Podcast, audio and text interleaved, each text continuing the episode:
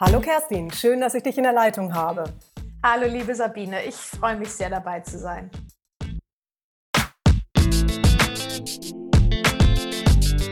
Herzlich willkommen zu Mindset First. Ich bin Sabine Lüder, Expertin für mentale Selbstführung und in meiner Podcast-Reihe gehe ich der Frage nach, warum unser Mindset der Schlüssel zu nachhaltiger Veränderung ist, welchen Einfluss es auf unser Denken und Handeln nimmt und wie wir diese mentale Kraft für die erfolgreiche Entwicklung von Unternehmen, der eigenen Karriere oder das persönliche Glück nutzen können.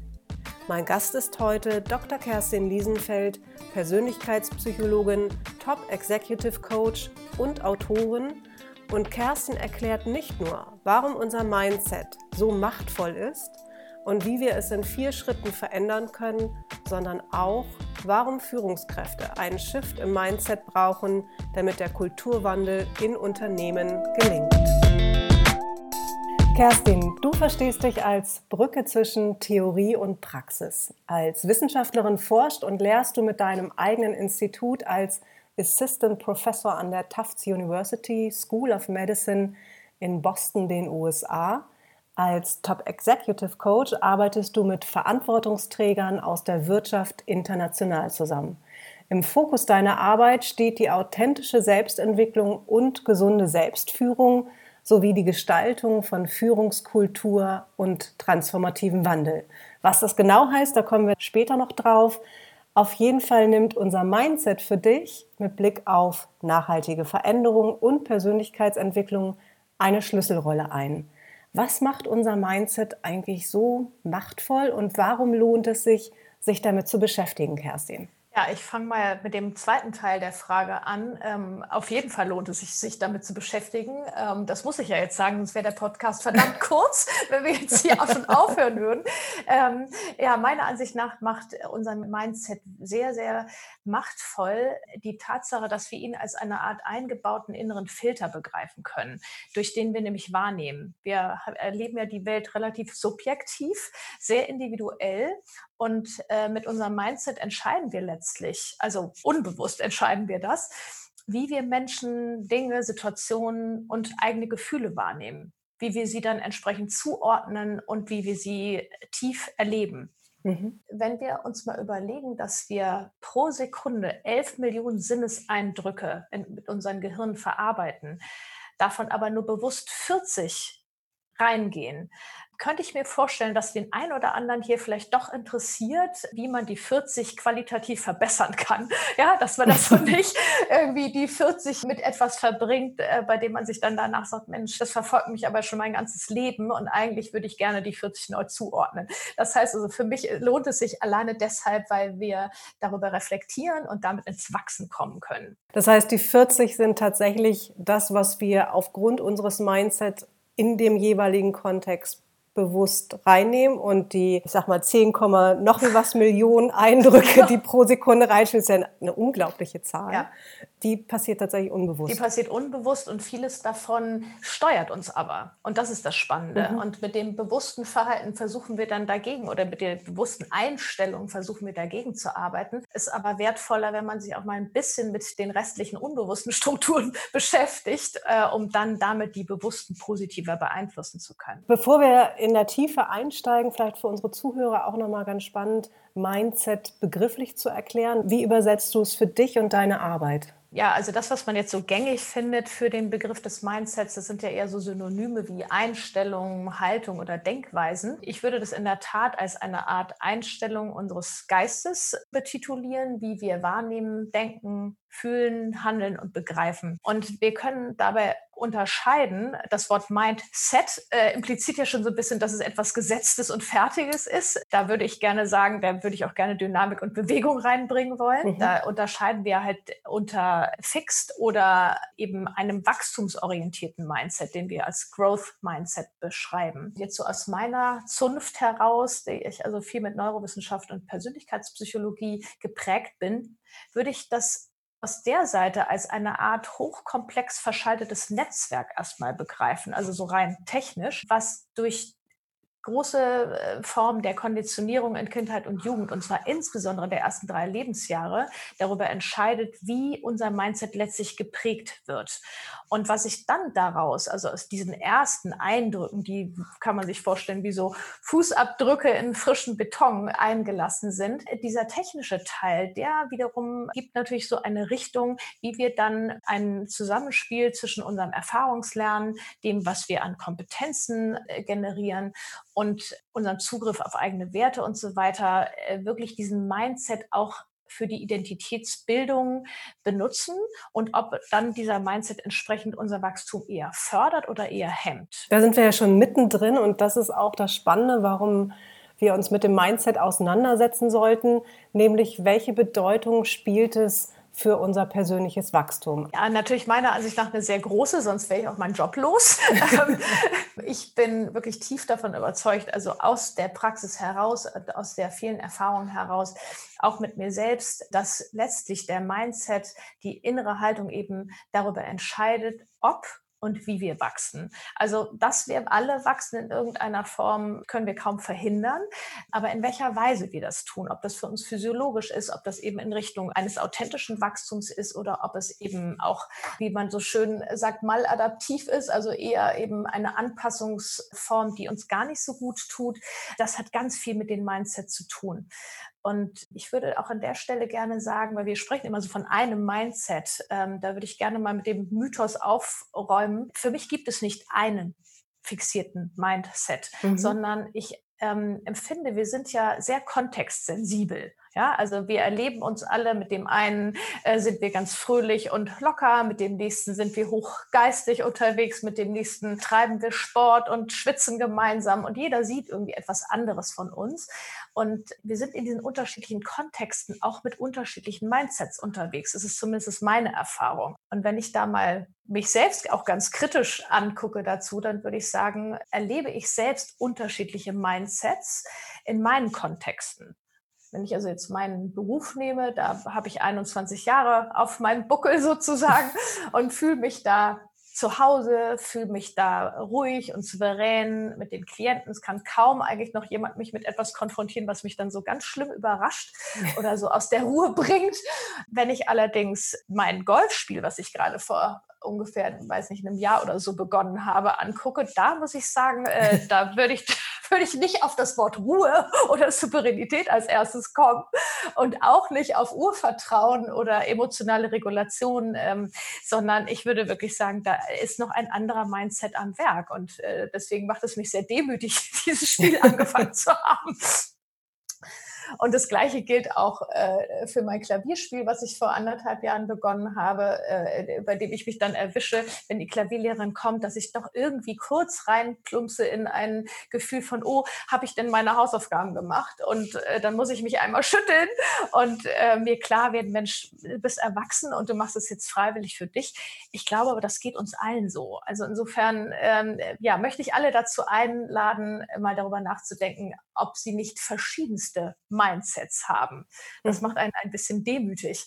Und ich würde das auch gerne theoretisch noch so ein bisschen untermauern. Ähm, ich äh, war ja am Mind Brain Education Department in Harvard und hatte einen wundervollen Professor Fischer, der jetzt leider verstorben ist dieses Jahr, der eine Theorie entwickelt hat, die sich Dynamic Skill Theory nennt. Und diese Dynamic Skill Theory geht eben genau davon aus, dass wir uns unsere Entwicklung quasi in unterschiedlichen ja, Domänen, also Rubriken vollziehen. Und dass durch diese hochgradige Kontextsensitivität es sein kann, dass wir in einer Rubrik ganz besonders ausdifferenziert sind, also äh, uns ganz wundervoll entwickelt haben, da souverän sind und ähm, ein, eine gute Kombination aus äh, Fachwissen, Anwendungspraxis und so weiter haben. Und in anderen ist das eben nicht so. Das ist ja auch relativ normal. Und wenn man das jetzt auch emotional mal anguckt, dann gibt es das ja genauso. Das heißt, wir können in bestimmten Kontexten persönlich noch unreifer sein oder ein bisschen netter gesagt ungehobenes Potenzial haben, mhm. ja, weil wir vielleicht in bestimmten Kontexten alte Emotionen noch nicht aufgearbeitet haben oder uns noch Frustrationserlebnisse verfolgen, die wir eben noch nicht geschafft haben auf so höhere Steuerungsebenen unseres Gehirns, also den Vorderteil des Gehirns, der dafür sorgt, dass wir steuern können, weil es uns noch nicht gelungen ist, das zu integrieren. Und damit wird natürlich auch so eine Mindset-Konfiguration unter Umständen mal ein bisschen spannungsvoller. Das ist aber auch interessant, ja. Äh, und mhm. wenn, wenn dann ähm, ein Mensch vor einem steht, bei dem man sagt, Mensch, der hat ja wirklich einen richtig durchgängigen Mindset. Also da würde ich dann selbst jetzt aus meiner Zunft sagen, dann hätten wir es äh, wirklich mit einem sehr, sehr authentischen Menschen zu tun, dem es eben offensichtlich gelungen ist, die unterschiedlichen Wachstumsbereiche gut auszubalancieren. Die Realität zeigt allerdings, dass durch die Entwicklung sich das immer mal auch ein bisschen verschiebt und das ist ja auch in Ordnung so. Deswegen würde ich eher Mindset gegen Mindflow austauschen wollen. Du beschäftigst dich ja insbesondere damit, was Wachstum auch antreibt und schreibst gerade an einer Publikation From Pain to Gain. Mhm. Du hast es gerade eben auch schon mal angesprochen, dass möglicherweise da, wo noch negative Emotionen uns blockieren, ungehobenes Potenzial ist, was vielleicht aber auch der Schlüssel sein kann, um dann Wachstum anzuregen oder das Tor zu etwas, was uns größer und äh, mehr zu uns selbst bringt. Warum braucht es überhaupt die schmerzliche Erfahrung, etwas zu ändern, Kerstin? Ja, ähm, äh, das ist eine tolle Frage. Ähm, leider, ja, es heißt ja nicht umsonst Wachstumsschmerzen. Ähm, mhm. Interessanterweise schaltet nämlich unser Gehirn unter schmerzlichen Erfahrungen in eine ganz bestimmte Biochemie. Und diese Biochemie ermöglicht das, ganz bestimmte Netzwerke angesprochen werden, die sogenannt diskrepanzsensitiv arbeiten. Das heißt, es sind unsere inneren Sherlock Holmes Netzwerke. Die finden den Fehler. Ja, also die sind in der Lage, aus so einem riesengroßen Kontext eine einzelne faule Erbse, also die faule Erbse rauszulösen und machen die ganz groß. Also jeder, der das jetzt hört und äh, weiß, es gibt irgendwie Bedenkenträger in der Firma oder man selbst hat bestimmte Themen, bei denen man merkt, oh weia, jetzt ist das Problem größer als alles drumherum. Das ist ein Phänomen unseres sogenannten Objekterkennungssystems. Und mhm. ähm, dieses Objekterkennungssystem hat eine wirklich tragfähige Aufgabe, weil es schützt uns eigentlich und sorgt dafür, dass wenn immer eine, eine Abweichung von der Norm ist, es Anpassungsreaktionen gibt. Und jetzt dürfen wir uns vorstellen, das Gehirn ist darauf geeicht, uns zum Überleben äh, zu verhelfen sozusagen. Es ist also auf Fortpflanzung und Erhalt der Art eigentlich programmiert und gar nicht für das, wofür wir das jetzt benutzen. Ja, also diese mhm. hochkomplexen. Leistungen, die waren eigentlich früher da gar nicht so angedacht.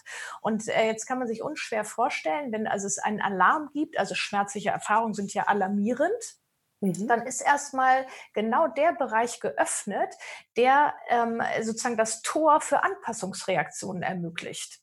Und dann äh, ist jetzt die entscheidende Frage, ob wir wachsen können oder nicht, die hängt davon ab, ob wir regulieren können. Also ob wir sozusagen dieses Objekterkennungssystem in einer Art Wippe, so kann man sich das vorstellen, mit unserem Vorderhirn, mit dem äh, vorderen Steuerungsteil des Gehirns verbinden können und so gut austarieren, dass die beiden miteinander sprechen. Normalerweise ist es nämlich so, das kennen wahrscheinlich viele von Ihnen, die das jetzt hören, wenn man so richtig mal bedroht wird und wenn man richtig Schmerzen hat, dann ist gar nichts mehr mit Kreativität Kreativität oder mhm. äh, Lösung oder die Idee, wie könnte ich denn daran wachsen, dann muss man erstmal den Schmerz ähm, lindern, bevor das geht. Wenn aber dann der Schmerz gelindert ist, das heißt also dieser erste Schock oder was auch immer das ist an Bedrohung, ein bisschen überwunden ist, dann kreiert unser Hirn tatsächlich so eine Art Wippe und geht in den Austausch. Und wenn das gut funktioniert, dann können dieses Objekterkennungssystem mit dem Vorderhirn ordentlich sprechen und für das, was das Problem ist, für das, wofür Alarm geschlagen vorgeschlagen wurde, entsprechende hochkomplexe Lösungsideen zur Verfügung stellen. Und das ist das, wie wir wachsen können. Und um zu wachsen, müssen wir aber quasi den Schmerz einmal fühlen. Wir müssen mhm. uns dem aussetzen, dann möglichst darin nicht zu lange verharren, also ihn bis zum gewissen Grad aushalten, um die Botschaft sozusagen zu empfangen, dann regulieren und zwar nicht voll wegregulieren, sondern gerade bis zu dem Punkt, in dem wir uns öffnen für verschiedene Dinge, dass wir den Blick wieder weiten können und sagen, okay, was wäre denn wenn? Was könnte ich tun? Was sagt mir das jetzt? Warum hat mich das so verletzt? Ähm, was brauche ich jetzt? Also auch so ein persönlicher Dialog, also eine sogenannte Selbstkonfrontation, ähm, die dadurch möglich wird. Und das ist dann sozusagen from pain to gain. Da bist du schon mittendrin in der Praxis. Ich glaube, das ist die spannendste Frage neben den neurowissenschaftlichen Erkenntnissen, die du mitbringst und warum wir so ticken, wie wir ticken. Gibt es ein Erfolgsrezept, wie wir Veränderungen erfolgreich selbst in die Hand nehmen können, initiieren können? Ja, das ist auch eine großartige Frage. Ich würde das mal vielleicht etwas salopp äh, damit formulieren. Mein Erfolgsrezept äh, war und ist für mich, mir selbst auf die Schliche zu kommen. Und das äh, gebe ich jetzt einmal in die Runde. Also kommen Sie sich selbst auf die Schliche. Und dafür eine kleine Anleitung. Ähm, das geht ganz einfach. Beobachten Sie Ihren Nachbarn, Ihre Mitarbeiter, Ihren Lebenspartner, Ihre Kinder. Mhm. Unter dem Motto, jeder und ich meine tatsächlich jeder, ist unser Spiegel. Wir sind ja hochsoziale Wesen und wir sind darauf angewiesen, dass wir sozusagen im Spiegel des anderen lernen. Und manchmal kann man sich das gar nicht vorstellen, dass das, was der andere einem so spiegelt, ja, das, was wir also in dem anderen sehen, dass es irgendetwas und auch nur den kleinsten, kleinsten Fussel mit uns zu tun haben soll. Ich kann nur sagen, ähm, entspannen Sie sich, es hat was mit uns zu tun. Und zwar immer dann, ähm, wenn wir besonders stark reagieren. Und zwar besonders stark positiv oder auch besonders stark negativ. Insofern ähm, habe ich mal so vier kleine Schritte, die ich anbieten würde. Der erste Schritt ist die eigenen Emotionen, die ausgelöst werden, wenn ich eben irgendwas in dem anderen sehe, erkenne, mich aufregt, ähm, äh, mich nervös macht, wie eine Form von Leidensdruck erzeugt. Also die eigenen Emotionen wirklich wahrzunehmen ähm, und damit auch wahrzunehmen, okay, was ist es denn eigentlich? Ja, was fühle ich? Was macht das mit mir? Und das überhaupt erstmal anzunehmen, dass etwas in uns ausgelöst wird durch ein Gegenüber, durch ein Objekt, was immer das ist. Mhm. Der zweite Schritt ist dann den Mut aufzubringen. Dazu gehört wirklich Mut, genau hinzusehen und das Gefühl auch auszuhalten mal eine Weile. Ich habe das ja eben schon gesagt, wie wichtig das ist, einmal ein auch negatives Gefühl aushalten zu können. Das ist eine große Hippocampusleistung, wenn wir das können. Also wirklich ein, eine, eine Bahn zwischen Hinterhirn und Vorderhirn herzustellen. Also das Gefühl auszuhalten, ohne es direkt zu korrigieren ohne direkt zu sagen, ich tue jetzt ganz schnell was oder ich laufe weg, weil dann komme ich in diese Angriff- und Fluchtmodi, die haben nichts mit Wachstum zu tun, sondern nur einfach mal mit Reaktion. Mhm. Ähm, also das heißt also genau hinzusehen und gegebenenfalls sich auch mal Feedback einzuholen. Ja, das mal aushalten und einen anderen zu fragen, hey, sag mal, siehst du das bei mir auch so? Und das hat mir jetzt der und der gesagt und siehst du das auch so? Einfach mal so ins Gefühl gehen, was hat es denn eigentlich gemacht? Der dritte Hinweis wäre, dann im Spiegel des anderen entziffern lernen, um was könnte es genau gehen. Und das ist gar nicht so einfach, gerade wenn jemand anders einen konfrontiert und man sich selbst bedroht fühlt, warum auch immer, ist es, fällt uns wahrscheinlich nicht spontan so leicht zu sagen, nun lasse ich mich mal genau darauf ein. Aber das genau ist die Lösung. Sich einlassen, mal fragen, wie der andere das erlebt hat, und dann einfach mal hinzuspüren, zu sagen, könnte das was mit mir zu tun haben? Oder ist es einfach nur etwas, was der andere projiziert, aber was in mir doch irgendwo an der anderen Stelle was auslöst? Und das gilt, wie ich eben gesagt habe, ja nicht nur für negative Themen. Das gilt auch im Guten. Ähm, da möchte ich vielleicht ganz kurz einflechten äh, zu diesem Punkt. Ich hatte nämlich eine ganz wundervolle Coaching-Klientin, die über ihren Mann in den höchsten Tullen geschwärmt hat. Und ähm, ich hatte aber irgendwie den Eindruck, dass sie sich selbst so deutlich kleiner macht und kleiner sieht. Und das ist eine wirklich wundervolle Frau. Und ich hoffe, dass sie den Podcast hört und dann hört, dass ich über sie rede. Und sie wird es wahrscheinlich dann wissen, dass ich sie meine. Ähm, und ich habe mit ihr eine kleine Liste gemacht und habe einfach nur mal zugehört gehört, was sie über ihren Mann gesagt hat.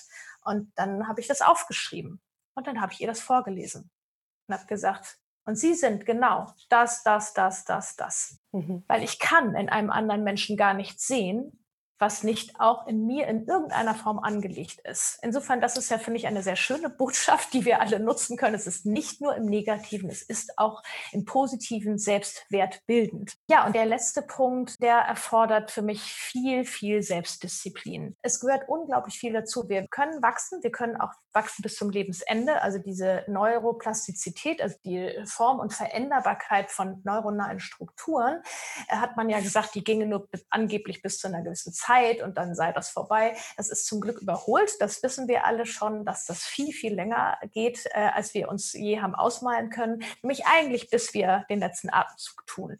Das Einzige, was so schwer ist, ist die Tatsache, altes Verhalten ähm, nicht zu wiederholen. Das heißt, sich bewusst zu entscheiden, ich nenne die immer die inneren Piranhas auszuhungern, ja, also die mhm. Teile in uns, die uns nicht gut tun, denen nicht weiter Futter zu geben, sondern unsere inneren Goldfische zu füttern. Und dafür braucht es richtig viel Selbstdisziplin, weil wir die Prozesse automatisieren und wir jetzt uns bewusst entscheiden müssen, okay, ich habe das erkannt, ich habe begriffen, was es mit mir gemacht hat, ich möchte diesen Teil nicht mehr befüttern, einen alten Glaubenssatz oder was immer das war. Und dann muss ich mit Disziplin sozusagen den neuen so lange anwenden, bis er auch zu einer Routine wird. Und dann habe ich das geschafft. Dann bin ich in einem nächsten Wachstumsfeld angelangt. Das ist eine wunderbare Anleitung, die wir mit nach Hause nehmen können. Und äh, was sich an einigen Stellen so leicht anhört, das Gute schätzen wir. Wenn das Glück da ist, dann möchten wir es gern festhalten. Wenn der Schmerz da ist oder eine Traurigkeit oder auch eine überwältigende Wut, dann wissen wir manchmal nicht, wohin damit. Und da spielt natürlich viel auch unsere Konditionierung, wie wir mit Emotionen umgegangen sind oder es gelernt haben, umzugehen, eine Rolle, wie wir es dann versuchen wegzudrücken, überhaupt mhm. erstmal ein Gewahrsein zu entwickeln, dass da was ist, bevor man es nicht schon weggedrückt hat. Aber eben auch dieses, und das finde ich einen ganz besonders schönen Hinweis, dieses äh, Aushungern von Piranhas. ja, diese Piranhas können kleine Selbstzweifel sein, die immer genau. wieder an einem nagen und wo man irgendwo eine Grenze setzt und sagt, ich kenne dich.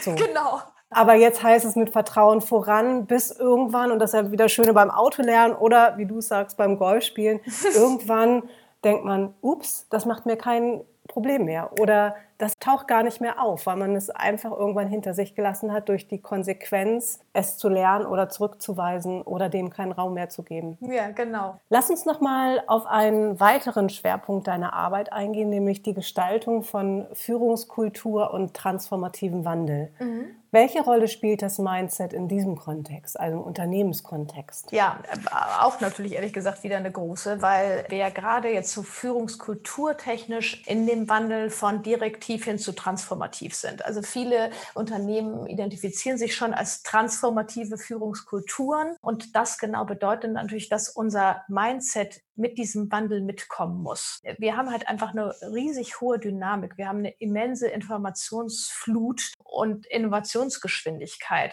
Und deswegen brauchen wir meines Erachtens äh, genau äh, dieses Thema Mindset und, und, und neues Mindset, ähm, wachstumsorientiertes Mindset, was uns hilft, von hierarchischen Denkstrukturen zu kooperativen zu kommen, von so Themen wie Vorgaben zu Eigenverantwortung zu kommen, von Urteilen hin zu Gestalten, von zentralen Entscheidungen zu dezentraler Verantwortung. Und deshalb glaube ich, dass die elementaren Kriterien eben für die Führungskräfte, die eben transformational unterwegs sind, ja letztlich deren Inspirations- und Vorbildfähigkeit ist.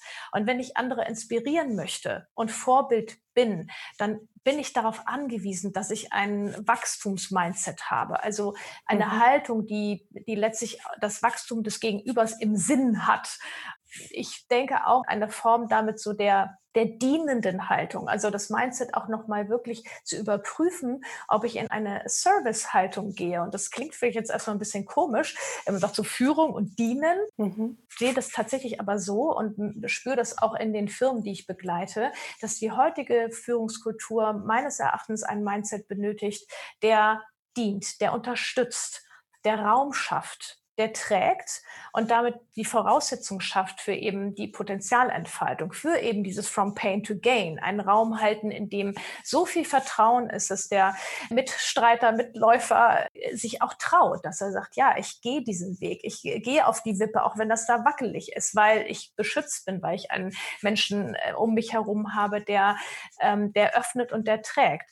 Und ich glaube, dass dieser Mindset jetzt, den wir da brauchen und den ich auch ähm, schon äh, wirklich verstärkt sehe, was ich ganz wundervoll finde, dass der eben ein ganz, ganz anderer ist als der, den wir hatten bei einem direktiven Führungsstil in eher statischen Umfeldern, ähm, die eben auf Innovation nicht so angewiesen waren, wie wir das heute sind. Mhm. Bedeutet also, dass du neben der Sinnhaftigkeit, wie sich Führungskultur im Rahmen des Wandels verändern darf, eben auch mit den Führungskräften in die Einzelarbeit gehst, mhm. weil Mindset dann in diesem Falle ja auch tatsächlich von jedem Einzelnen mit eingebracht werden muss, um Absolut. in diese Vorbildfunktion zu kommen. Mhm. Ja, das halte ich für extrem wichtig. Wo siehst du denn aus deiner Praxis heraus den größten Handlungsbedarf noch in Unternehmen, dem wir uns stellen sollten mit Blick auf die Zukunft? Ja, eben äh, tatsächlich genau in dem Ermöglichen eines Mindset-Wandels, also eines Shifts sozusagen, einer Umwandlung des bisherigen Mindsets. Ähm, und das ist für mich wirklich die Basis äh, eines notwendigen Führungskulturwandels. Ich glaube, dass der größte Handlungsbedarf eben darin liegt, dass es uns allen mehr und mehr gelingen sollte, transformativ transformativen Wandel im Unternehmen zu fördern. Und zwar ihn durch einen transformativen Wandel in uns selbst auszulösen. Also meiner Ansicht nach sind viele Firmen im Moment beschäftigt mit der Transformation im Sinne von äh, Digitalisierung, Prozessoptimierung, struktureller Wandel, ähm, auch neue Mitarbeiterkonzepte, gar keine Frage, sind auch beschäftigt damit, selbst Achtsamkeitskonzepte in die Firma einzuführen. Wenn ich dann aber an diejenigen gehe, die das machen und die eine unglaublich hohe Verantwortung haben, eben Top Executive Bereich, dann kommt mir hin und wieder dieses Selbst, ja, selbst in den transformativen Wandel gehen zu kurz mhm. weil da so viel Arbeit ist im Moment und so viel äh, Prozess und so viel Komplexität, dass das zu kurz kommt. Und da denke ich, ist im Moment jetzt wirklich ganz großer Handlungsbedarf, weil jeder an seiner Stelle Vorbild sein sollte. Gerade weil sich ja eben diese transformative Führung eben noch zu sehr auf das konzentriert, äh, was da zu transformieren ist. Und ich glaube, dass es schön ist, wenn man das einmal so ein bisschen umdreht, und das kann man ja durchaus parallel machen, dass derjenige, der inspiriert, der strukturell verändert, eben mit eigener Transformation vorangeht. Das ist so ein bisschen, und das ist, glaube ich, hochmenschlich, dass wir erstmal versuchen, im Außen etwas zu verändern, bevor wir uns auch selbst darauf einlassen. Dieser Schritt from pain to gain, mhm. ich meine, es ist ja auch für die Führungskraft ein aus der Komfortzone hineingehen in etwas Neues, mhm. was es braucht, ohne dass das vorher verprobt ist. Genau. Also du kannst dich ja, also das ist sozusagen in Echtzeit ja, genau. äh, in die Veränderung zu gehen und damit auch Unsicherheiten auszuhalten, die Mitarbeiter im Zweifel oder das Team mal mitbekommen. Ja, genau. Und das sozusagen zu flankieren und zu sagen, wie mache ich es mir da auch einfach oder wie bekomme ich Tools an die Hand, wie ich möglichst auch in Situationen, wo ich selber im Wandel bin, wiederum mhm. Sicherheit erfahre, indem ich mich auf etwas verlassen kann, was in mir ist. Mhm, genau, absolut. Ja. Und ich glaube, dass es sogar äh, mehr als gesund ist, das, was du da eben schon angesprochen hast, dass auch Führungskräfte nicht mehr alles wissen müssen können sie auch gar nicht. Also ich glaube, der größte Teil dieses Transformational Leadership liegt ja darin, dass wir uns einlassen, dass wir sagen, nein, wir wissen es auch nicht. Wir können nur gemeinsam äh, transformieren und sehen, was es bringt. Viel dieses Gehaltes liegt ja in der kreativen Lösungsfindung. Und, deshalb glaube ich wirklich, dass gerade die Menschen, die eine hohe Expertise haben, und äh, ich würde mich ja selbst damit reinbeziehen und lerne ich über meine Klienten immer jeden Tag wieder mit, äh, ne? bleibt gar nicht aus. Aber ich glaube gerade, dass eine große und lange Expertise, zum Beispiel auch im Bereich von Appraisals, also wenn man andere Menschen beurteilt und das ist mein Job, dann verführt das ja geradezu. Ne? Also dann mhm. verführt es ja eigentlich in seiner Komfortzone zu bleiben, weil die ist ja auch stabil und die ist ja auch mit einer unglaublichen, mit einem unglaublichen unglaublichen Fachwissen gefüllt. Und ich glaube, dass es sinnvoll ist ähm, für diese Menschen, die eben diese großen Expertisen haben, dass sie sich in regelmäßigen Abständen wirklich freiwillig in Situationen begeben, in denen sie Neues ausprobieren, in denen sie wirklich rausgehen aus der Komfortzone, so wie ich das eben beschrieben habe mit meinem Golf, meinem Klavier. Ich lerne auch irgendwie äh, Spanisch äh, noch mit Freundinnen zusammen und äh, da habe ich auch immer das Gefühl, mir funkt das Hirn nach so einer Stunde. Und diese Momente bringen einen dazu, aus diesen unbewussten Strukturen rauszukommen und auch diese unbewussten Strukturen einmal sozusagen wieder hoch äh, zu holen und sich dann besser entscheiden zu können, was ist es denn, ja, was möchte ich denn behalten?